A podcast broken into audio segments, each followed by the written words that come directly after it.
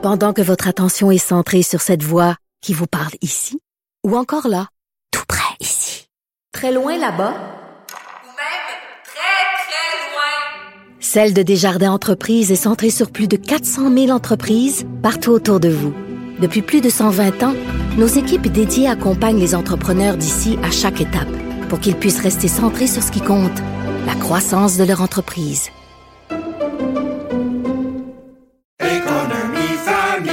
Ici Ricardo. Et Émilie, marchand d'IGA. On a envie de vous inspirer à bien manger. À moins de 5 la portion. Suffit de repérer les produits valeurs sûres et de les cuisiner avec une de nos recettes. Les valeurs sûres, c'est bien pensé, hein? Bien sûr! Détails sur IGA.net.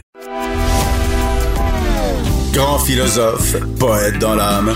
La politique pour lui est comme un grand roman d'amour. Vous écoutez Antoine Robitaille, là-haut sur la colline. C'est lundi, jour de chronique consti.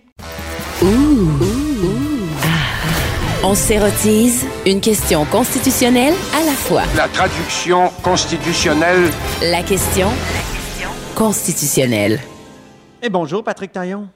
Bonjour Antoine. Notre chroniqueur constitutionnel et accessoirement professeur de droit à l'Université Laval. Les examens de mathématiques jugés racistes en Ontario, tu as pris le temps de lire euh, la décision donc Oui. euh, de la Cour du tribunal en Ontario. C'est incroyable, des mathématiques jugées euh, racistes.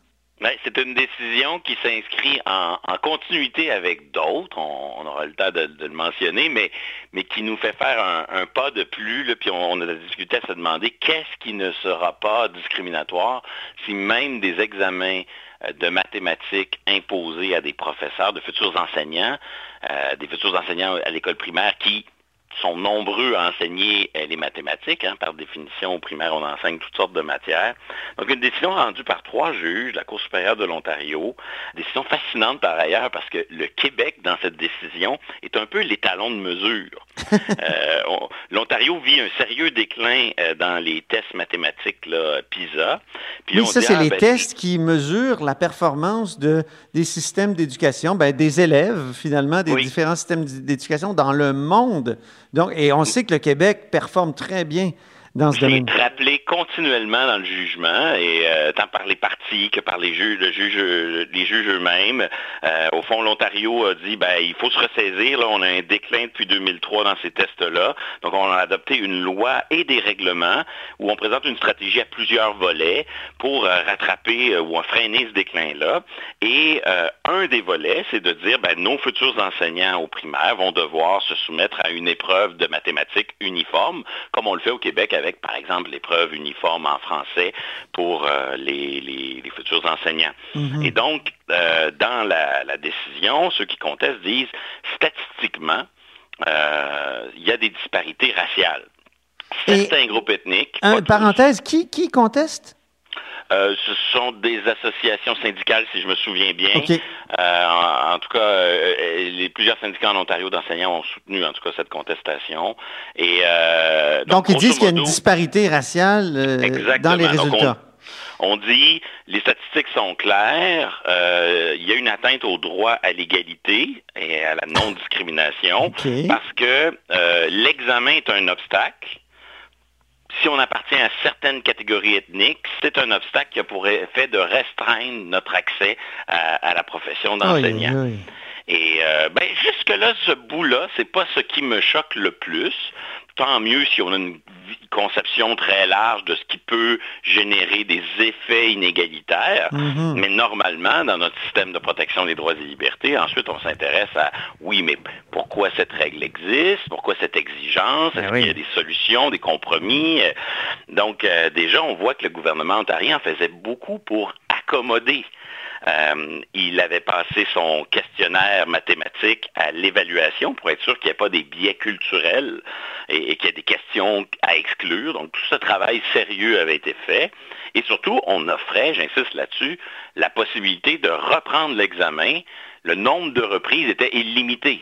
Donc euh, oui, il y a- l'obstacle de, l'examen, mais si jamais ça marche pas, on se reprend. Il y a un coût, il y a un délai, mais, mais c'est quand même des contraintes raisonnables par rapport à, l'importance que, que- représente l'objectif d'assurer une bonne formation des maîtres en en mathématiques. Mhm. et, et donc le préjudice ici, il, il existe, mais il n'est pas si grand. Du temps, de l'argent.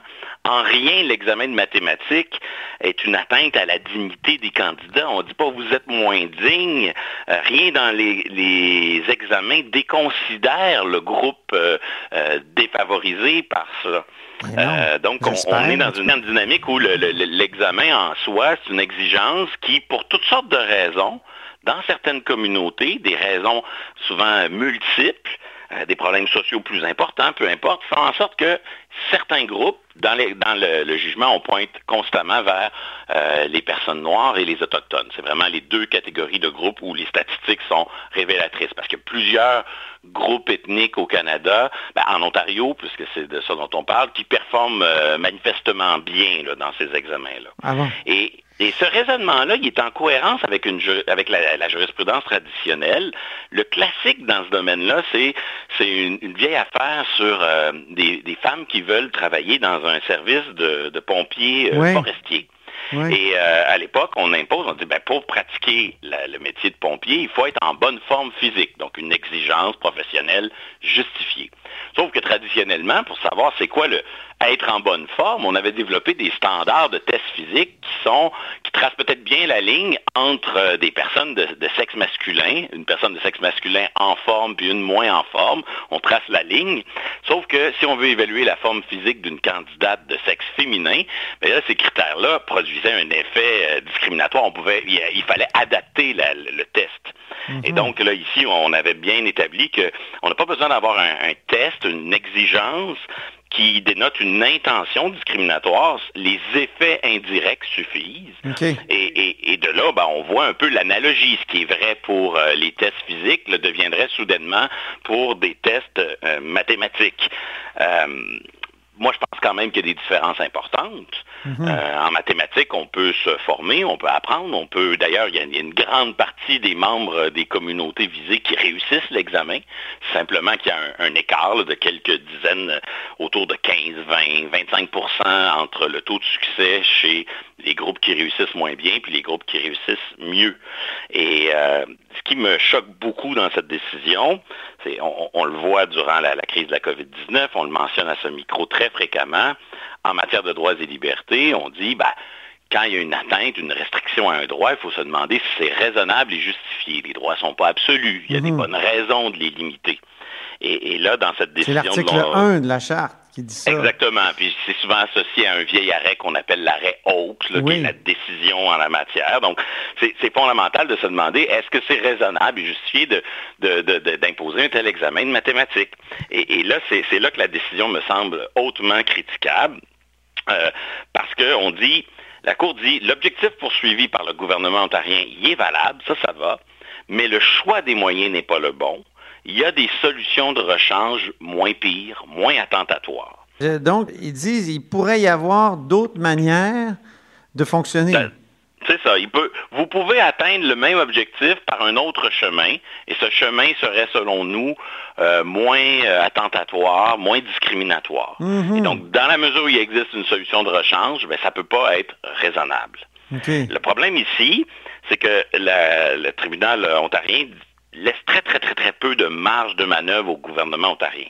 Il dit qu'officiellement, euh, le gouvernement ontarien a une marge de manœuvre, mais en pratique, dès qu'il trouve une seule solution de rechange, le tribunal dit ça suffit, j'en ai assez. Donc, à cet égard, il pratique un certain antifédéralisme. D'ailleurs, c'est drôle parce qu'il cite le Québec en exemple. Il Pourquoi Ah, ben, dans le sens où, si les droits et libertés euh, se conjuguent avec le fédéralisme, il faut accepter que les gouvernements des différentes provinces ont des solutions variées pour atteindre des objectifs. Ben oui, c'est l'unité dans la diversité, le fédéralisme. Exactement. Et, et- et là, c'est pas ça que fait le tribunal. Il dit, d'ailleurs au paragraphe 140, il dit, faites comme le Québec. Donc, j'ai une solution moins pire, faites comme le Québec. Euh, moi, je pense que c'est vous n'avez pas de marge de manœuvre d'une certaine façon. Il dit que le gouvernement ontarien a sa marge de manœuvre, mais en pratique, dès qu'il voit du côté québécois une autre façon de faire, il l'impose au gouvernement ontarien sans tenir compte du fait que les gouvernements devraient avoir une certaine marge de manœuvre quant à la manière d'atteindre un objectif. Mais ça, euh, ça là, Patrick, c'est vraiment le gouvernement des juges. On a l'impression que les juges veulent dicter leur Oui. solution? non seulement il y a un activisme, mais il y a surtout une, une espèce d'aspiration à l'uniformité. Mhm. On, on se demande s'il y a des solutions de rechange. Si on en trouve une, ben, ça devient la seule façon de faire au Canada d'un océan à l'autre. Donc, et pour améliorer vraiment- le système d'enseignement de mathématiques, il n'y a qu'une solution. Et l'examen, C'est drôle, c'est discriminatoire. la façon du Québec. Oui. mais, mais, si, mais ça reste de l'antifédéralisme car ça suppose que les autres gouvernements n'ont pas de marge de manœuvre. Deuxième Est-ce qu'il y a un examen au Québec? Non. De- Non? c'est- ben, en fait, c'est ce que je comprends du jugement. Je n'ai pas vérifié. C'est ça. Mais la solution de rechange qui est préconisée par le tribunal, et c'est- ça semble être ça qui, qui l'a inspiré au Québec, c'est qu'il dit la solution est simple.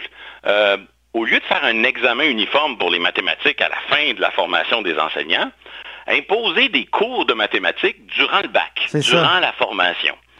Alors là, on dit, euh, ben, des, questions qui se posent, c'est si le succès à l'examen final euh, génère des effets discriminatoires, pourquoi les cours obligatoires, on, on va arriver à la même situation? Mais oui. Mais ça, là-dessus, la Cour dit, euh, je ne sais pas. J'ai pas de preuves, donc euh, en, en absence de preuves, je, je ferme les yeux sur ce problème-là. Je, je- je pratique un certain aveuglement volontaire. Parce que c'est- si, si pour toutes sortes de, de conditions socio-économiques complexes, on a euh, certaines catégories, de certains groupes qui performent moins bien à un examen final, je vois pas pourquoi ils performeraient euh, pas, euh, on n'arriverait pas au même problème dans des dans des examens, dans des examens et des cours qui Mhm. seront obligatoires dans le cadre de la formation. Troisième problème, j'appelle ça l'analyse en silo sous l'angle des chartes. C'est-à-dire que là, on s'intéresse au problème qui est devant nous, puis on oublie tous les autres affaires, tous les autres complexités, tous les autres droits. Au premier chef, le gouvernement ontarien dit oui, mais là, là, si au lieu d'appliquer un examen obligatoire à la fin, j'impose des cours obligatoires durant le bac, je vais m'ingérer dans l'autonomie des universités. Ah oui, ben oui. La liberté universitaire, ça aussi, c'est un objectif, voire peut-être même un droit fondamental qu'il faut respecter. Mais le tribunal, lui, non, non, il s'en fout. C'est pas important. Il, il a le regard tout tourné vers le problème qui est devant lui. Et du moment où il s'accroche à sa solution de rechange, euh, il, voilà, il a trouvé la solution pour déclarer l'examen de mathématiques euh, discriminatoire et non conforme à, à la charte. Ah oui. Mais là, cette décision-là, est-ce qu'elle va faire jurisprudence ici au Québec? Euh, j'ai non seulement peur qu'elle fasse jurisprudence, mais, mais évidemment pour ça, il va falloir que ça monte, ça va s'en aller en appel, éventuellement en Cour suprême. Mais, mais oui, euh, nous avons par exemple avec le syndicat de la, de la FAE dans le domaine de l'enseignement, un des syndicats les plus, accès- les plus actifs, là, très présent dans le dossier sur la loi 21 et qui euh, adhère un peu à, à ce genre de, de raisonnement. Mais ce qui me fait le, le plus peur, c'est que ce qui, si c'est vrai pour les mathématiques, ce le sera a fortiori pour des examens qui portent sur la maîtrise de la langue ou la maîtrise de l'histoire. Et quand on sait ce que la langue et l'histoire veut dire dans le projet de société d'une petite nation minoritaire comme le Québec, ça va de soi que face à un examen de maîtrise de la langue, tout le monde n'arrive pas, part pas à la ligne de départ sur le même pied d'égalité. Hmm. Il y a des gens pour qui c'est une langue maternelle, d'autres euh, pour qui c'est une langue seconde. Euh, il, y a, il y a le milieu socio-économique d'où on vient qui peut, qui peut avoir une grande influence sur euh, notre maîtrise de cette langue. Bref, je vois mal comment nos examens, nos épreuves en matière de, de maîtrise du français ou de maîtrise de notre histoire nationale vont pouvoir euh, résister à ce raisonnement fondé sur la Charte canadienne. Aïe, aïe, aïe. Ouais. Et toi, Patrick, si le gouvernement de l'Ontario te consultait, euh, qu'est-ce que tu lui suggérerais comme euh, voie de sortie? Bon, évidemment, euh, j'irai en appel, je pense que c'est déjà le cas, mais euh, je ne suis pas certain que je, je prendrais la solution de rechange proposée par, euh, par le, le tribunal, là, qui consiste à imposer, malgré l'autonomie universitaire, un programme plus détaillé et précis dans les, les facultés de, de- qui forment nos futurs enseignants. Euh, moi, j'irais plus subtilement. Euh, Au fond, euh, on dit euh, ça, cet examen empêche ou retarde l'entrée sur le marché du travail euh, de ceux qui échouent le- l'examen. Et parmi eux, il y a des catégories surreprésentées. Alors moi, je réadopterais la même exigence, la même loi, le même règlement, mais je dirais qu'en cas d'échec, euh, comme c'est déjà le cas, une reprise est possible, mais que durant, entre euh, l'examen échoué et la reprise, on peut commencer à travailler comme enseignant en Ontario. Seulement, on doit euh, suivre des cours supplémentaires et s'exposer à une nouvelle épreuve de reprise. Comme ça, l'argument qui veut que c'est un frein inacceptable ah oui. euh, à l'accès à la profession, je pense qu'il s'estomperait. Et, et, je pense qu'il faut prendre ce genre de dossier au sérieux. Parce que, je veux dire, je fais un, un brin de démagogie, là. Mais demain matin, on pourrait se demander si l'absence, euh, la faible participation de certains euh, groupes euh, lors d'une élection, c'est pas en soi une raison de dire on tient pas d'élection. là, la la sous-performance dans un examen, on va à partir de quand, à partir de quels critères, comment on va réussir mm. à, à, tracer une ligne entre ce qui est une qui produit des effets discriminatoires, mais qui euh, est néanmoins nécessaire dans une société, et ce qui est euh, une, un, blocage, un accès qui, euh, qui doit être réparé. C'est pour ça que je pense qu'il faut aller en appel pour que les tribunaux d'appel disent ici, quand même, euh, les mathématiques, euh, c'est quelque chose qu'on que, peut apprendre, qu'il y a des cours, il y a moyen d'y arriver, et, et, je pense que c'est une décision qu'il ne faut pas prendre à la légère, et, et le gouvernement ontarien a raison d'aller en appel et devrait persister avec sa, politique. Parlons d'état d'urgence maintenant. Encore une fois, euh, le tribunal a rejeté une contestation de cet état d'urgence qui dure depuis mars 2020. C'était prévisible? Tu nous soulignes à chaque fois que les tribunaux euh, sont rebutés à, l'idée de, renvoyer le gouvernement à ses devoirs en ces matières? Oui, mais un peu de nouveau parce que euh, d'abord, c'est la Cour d'appel du Québec et c'est mmh. une décision sur le fond. Hein, souvent, on parle de décisions provisoires ou interlocutoires. Ouais. C'est des décisions qu'on rend en attendant d'avoir le temps d'aller au fond des choses. Mmh. Alors là, sur un argument précis, euh, c'est pas mal une décision finale puisque je serais surpris que la Cour de, suprême euh, souhaite entendre l'affaire. C'est le débat qui concerne le rôle de l'Assemblée nationale depuis oui. le début de cette crise. Euh, Est-ce qu'on peut renouveler l'état d'urgence constamment par décret sans impliquer l'Assemblée nationale? La loi dit on peut renouveler, renouveler à tous les dix jours -hmm. ou on peut passer par l'Assemblée nationale, auquel cas le renouvellement vaut pour 30 jours. Alors certains disaient, ben, l'esprit de tout ça, c'est que quand une crise perdure, ben, il faut aller à l'Assemblée nationale pour un renouvellement plus long. Euh, la Cour d'appel a une réponse très claire. Personne n'anticipait qu'un jour un état d'urgence puisse durer aussi longtemps, mais quand on lit euh, la façon dont c'est fait, le, renou le, renouvellement aux 10 jours euh, est possible. On n'est pas obligé de consulter l'Assemblée nationale. Mais ce qui est intéressant, c'est la manière dont la Cour souligne que c'est pas parce qu'on n'est pas obligé de consulter l'Assemblée nationale que la chose est impossible. Euh, la Cour rappelle que si le gouvernement veut, il peut le faire. Et surtout, il attire l'attention sur un mécanisme dont on a déjà parlé à ce micro, le mmh. désaveu. Hein, mmh. C'est-à-dire euh, qu'il y a une disposition dans la loi sur la santé publique qui permet à l'Assemblée de, à tout moment, de dire, ben, on, on va désavouer l'état d'urgence et donc on va y mettre fin. C'est ça. Et, et, et, la Cour d'appel dit, euh, parce que le désaveu existe, on est en présence, j'ouvre les guillemets, d'un assentiment indirect des décrets par l'Assemblée nationale. Ah, assentiment de, indirect, début, OK. mais, le, mais, le, test est exigeant pour le désaveu, hein? C'est les deux tiers, ben, il, si faut, il faut tout désavouer. Il faut vraiment vouloir sortir. On ne peut pas choisir un décret, une règle. On n'aurait pas pu désavouer que le couvre-feu. Ouais. Mais on peut dire, c'est fini l'état d'urgence. Euh, L'Assemblée nationale souhaite désavouer cette règle-là. Mais c'est pas à la majorité simple. C'est, je pense, une majorité qualifiée. Non, c'était la majorité simple. Ben, il faudrait ah bon? vérifier, mais je crois que c'est une majorité simple. Mais je suis certaine, cette majorité-là, le gouvernement de la CAQ, là, ben oui. euh, là sans, sans, problème. De toute manière, et, oui. et l'Assemblée nationale aurait pu provoquer un débat ou remettre en question. C'est comme ça que la, la Cour d'appel présente les choses. Mm -hmm. Il y a quelques petites curiosités dans la décision. On nous rappelle qu'il y a quand même des limites. On dit, première limite, euh, ils peuvent renouveler tant qu'il y a une menace réelle.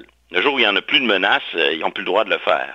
On dit aussi que les décrets doivent avoir un, doivent avoir un lien avec la finalité et l'objet de la loi. Donc, mmh. Il faut qu'on reste dans des mesures qui ont rapport, qui ont un lien avec la santé publique. Et le désaveu reste possible. C'est ça, au fond, les trois seuls petits euh, mécanismes pour euh, éviter les abus. Euh, on dit aussi que la loi a été adoptée sans débat à l'origine. Donc, on a fouillé dans les travaux, puis on n'est pas capable de voir ce que les parlementaires pensaient de ces dispositions-là. Ça a été adopté assez rapidement, sans débat, et on utilise les dispositions d'une loi semblable, la loi sur la sécurité publique, pour essayer de décoder, de déchiffrer une intention législative, puisqu'on l'adoption à l'unanimité n'a pas euh, permis euh, de dégager tout cela. Plus globalement, peut-être conclure là-dessus, Mhm. euh, c'est une affaire qui vient, c'est une victoire pour le gouvernement, donc sa, sa façon de gérer l'état d'urgence est jugée euh, légale, entre guillemets, mais c'est pas parce que c'est légal que c'est euh, la meilleure façon de faire ou la façon la plus légitime. Et là, dans, un, dans une année préélectorale, avec cette vague Omicron, ça va devenir de plus en plus délicat. Que faire de l'état d'urgence? Le gouvernement Legault avait parlé d'en sortir à peu près à la, à la période où on est présentement. C'était avant qu'il... euh, Il avait fixé un seuil au départ là, de 80% des enfants vaccinés. là. Oui, exactement. Mais il est revenu là-dessus, oui. Et, et là, on est quand même dans une situation où ça va être difficile d'en sortir euh, avant l'élection. euh, et, et surtout, moi je pense, j'insiste beaucoup là-dessus, euh, en sortir de la mauvaise façon, c'est peut-être pire que d'y rester. Ouais. Dans le sens où, quand on veut sortir de- des mesures d'urgence à tout prix, la tentation facile, c'est d'adopter une nouvelle loi qui va rendre certains pouvoirs permanents. Et c'est pour ça que je pense que si j'étais à la place du gouvernement, euh, j'engagerais un, dialogue, euh, une discussion, idéalement en commission parlementaire, avec l'opposition pour distinguer, je dirais, trois affaires.